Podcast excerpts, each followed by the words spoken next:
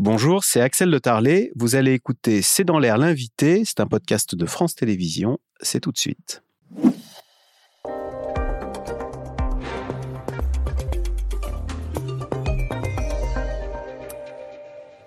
Linda Lenné, bonsoir. Vous êtes rédactrice en chef de l'éco-touristique. Alors, la saison touristique a été radieuse en France, peut-on lire. Radieuse, et ce, malgré euh, l'inflation, euh, malgré la canicule. A fait euh, plus de 30 à Lyon. Malgré, et, à l'inverse, au cœur de l'été, il y a eu une, pluie épouvantable. Je voudrais qu'on regarde ensemble la une du Parisien aujourd'hui en France du mardi 1er août. Vous avez vu? Météo, déjà l'automne. Malgré tout ça, la saison a été radieuse? Alors déjà, il est important de dire que la saison n'est pas tout à fait terminée. Euh, il nous reste le mois de septembre, un mois de septembre qui sera marqué par la Coupe du Monde de rugby et à l'occasion de laquelle on attend quand même 600 000 visiteurs étrangers.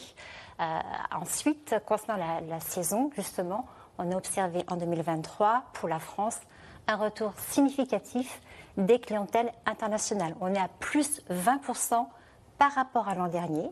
Euh, ça signifie que sur l'ensemble de l'année, on attend environ 80 millions de visiteurs étrangers. C'est bien, mais c'est moins bien qu'en 2019, où on avait accueilli 90 millions de visiteurs étrangers. La bonne nouvelle, c'est que les recettes internationales, par contre, devraient atteindre un chiffre record de 65 euh, milliards.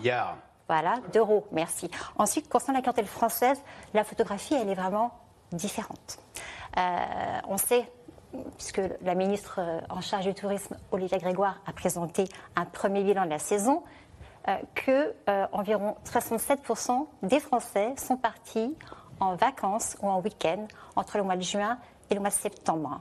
Alors, c'est quand même moins 4 points par rapport à l'an dernier. Donc, c'est pour ça que l'été est, on peut dire, assez satisfaisant, mais néanmoins, il y a eu des arbitrages.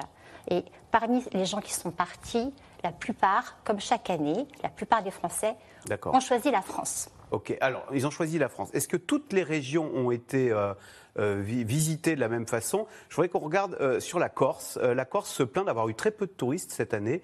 Et le Figaro a avancé l'explication suivante les prix. J'ai l'impression d'être prise pour un pigeon en Corse. Est-ce que certains professionnels du tourisme bah, ne voient pas euh, les touristes comme euh, des pigeons ou des, ou des jambons qu'il faudrait, euh, dont il faudrait essorer le portefeuille Alors déjà, effectivement, il y a beaucoup de disparités sur le territoire. On sait que le littoral, en général, est plébiscité. mais cette année, la Méditerranée a fait un petit peu moins bien que l'an passé. Moins 6% pour la région PACA au niveau de la clientèle française. Voilà. Pour le sud Pour le sud. Pour la région, enfin plutôt pour la Corse, on est à moins 4,5%. Moins 15 Moins 4,5% du trafic maritime et aérien. Euh, alors, quelles sont les raisons? Il y a bien sûr la concurrence des destinations étrangères, parce que finalement, euh, les, Français sont quand même repartis un petit peu plus à l'étranger cette année. Ils considèrent qu'aller en Grèce, ça revient moins cher qu'aller en Corse? Alors, en, tout cas, ils comparent. D'accord. Il compare. Et euh, pour cette émission, justement, j'ai euh, pu euh, avoir les chiffres sur les prix des billets d'avion au mois d'août pour aller en Corse depuis la France. On est à 300 euros. Ah ben, c'est très cher. C'est plus 13% par rapport à l'année dernière. Et de ce fait, certains Français vont parfois préférer aller euh, ailleurs, dans les îles grecques ou dans les îles euh, espagnoles, les Baléares. Voilà, qui paraissent du coup moins chères. Alors, vous parliez euh, du littoral, enfin de la, Provence-Alpes-Côte d'Azur qui a fait moins 6. Est-ce qu'il y a un est-ce qu'il y a une, est-ce qu'il est question aussi de la canicule? Je voudrais qu'on écoute un patron de camping à Cahors dans le Lot. Ben, il constate qu'il a eu moins de touristes cette année. On l'écoute. Très franchement, euh, c'est pas une saison extraordinaire. Il y a le phénomène météo, il y a le pouvoir d'achat qui a joué énormément. Le phénomène météo, est-ce qu'au fond, aller dans le Lot, on se dit je vais me prendre une canicule épouvantable euh, Cette année, c'est la Bretagne. Alors, ce n'est pas aussi simple. Euh, parfois, on a peur de la canicule, parfois on a peur du mauvais temps. Euh, donc là, on a l'exemple. Oui, mais enfin maintenant, on met les deux sur le, sur le même plan, à vous écouter tout à fait. Et maintenant, euh, concernant les campings, on sait que sur l'ensemble de la saison, entre juin et septembre, euh, la fréquentation va être en très légère hausse d'environ 2%.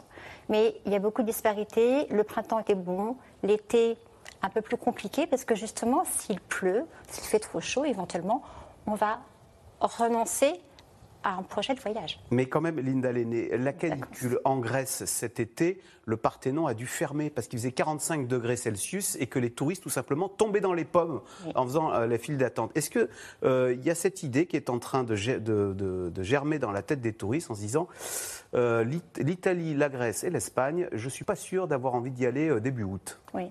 Alors, ce qui est certain, c'est que les images des incendies, des canicules, ont, ont, eu un impact c'est terrible déjà pour, euh, pour les populations locales, pour la biodiversité. Et concernant la Grèce, euh, les feux sont particulièrement importants cette année. Et finalement, la Grèce était une destination extrêmement plébiscitée euh, sur l'été 2023, donc en croissance. là, j'ai les chiffres du mois d'août. La Grèce, au niveau des ventes dans les agences de voyage, est en recul de 33%. Moins 33%. Vous pensez que ce sont les images de, touristes Il peut y avoir un impact. Il a fallu euh, exfiltrer. Hein, il, a fallu... peut y avoir un impact parce que les images, on les voit presque tous les jours. Et, euh, et ça peut effectivement euh, freiner l'envie de certains voyageurs. Dans le même temps, les ventes en agence de voyage, en ligne et offline, ont progressé de 10%. Donc vous voyez, plus 10 d'un côté et moins 33 de l'autre. Alors à l'inverse, les touristes étrangers sont revenus massivement en France, vous l'avez dit en début euh, d'interview. Je vous propose d'écouter euh, deux touristes euh, étrangères qui sont à Paris et qui disent c'est la plus belle ville du monde. on, écoute pour le plaisir. C'est la première fois qu'on vient en France, à Paris. Franchement, je n'ai pas vu une ville aussi belle depuis longtemps. Paris est une ville très célèbre. C'est même un rêve de la visiter pour de nombreux Coréens comme nous un rêve de la visiter. Est-ce que c'est pas l'atout principal du tourisme en France? C'est notre patrimoine. Il paraît que les Belges disent que la, France est le plus beau des pays. Mmh. Dommage qu'il y ait les Français. en fait, le, reportage est intéressant parce qu'effectivement, on voit que la, France a un patrimoine extraordinaire. C'est la première destination mondiale. Alors, pour son patrimoine culturel, bien sûr, mais également pour son patrimoine naturel, pour les côtes, pour les campagnes. On a vu, c'est-à-dire que la montagne et la campagne étaient plus fortement plébiscitées. Donc euh, on a cette chance. Le patrimoine, dans les, dans les euh, monuments les plus visités en France, dans le top 10, il y a le Mont Saint-Michel. Mhm. Le Mont Saint-Michel, bah, voilà, qui est devenu l'un des symboles du surtourisme en France. Est-ce qu'il faut faire attention justement? Parce que si on se laisse griser par ce tourisme, le Mont Saint-Michel terminera comme Venise, une ville morte. Mhm. Il faut être vigilant. Et d'ailleurs, euh, les professionnels du tourisme le savent.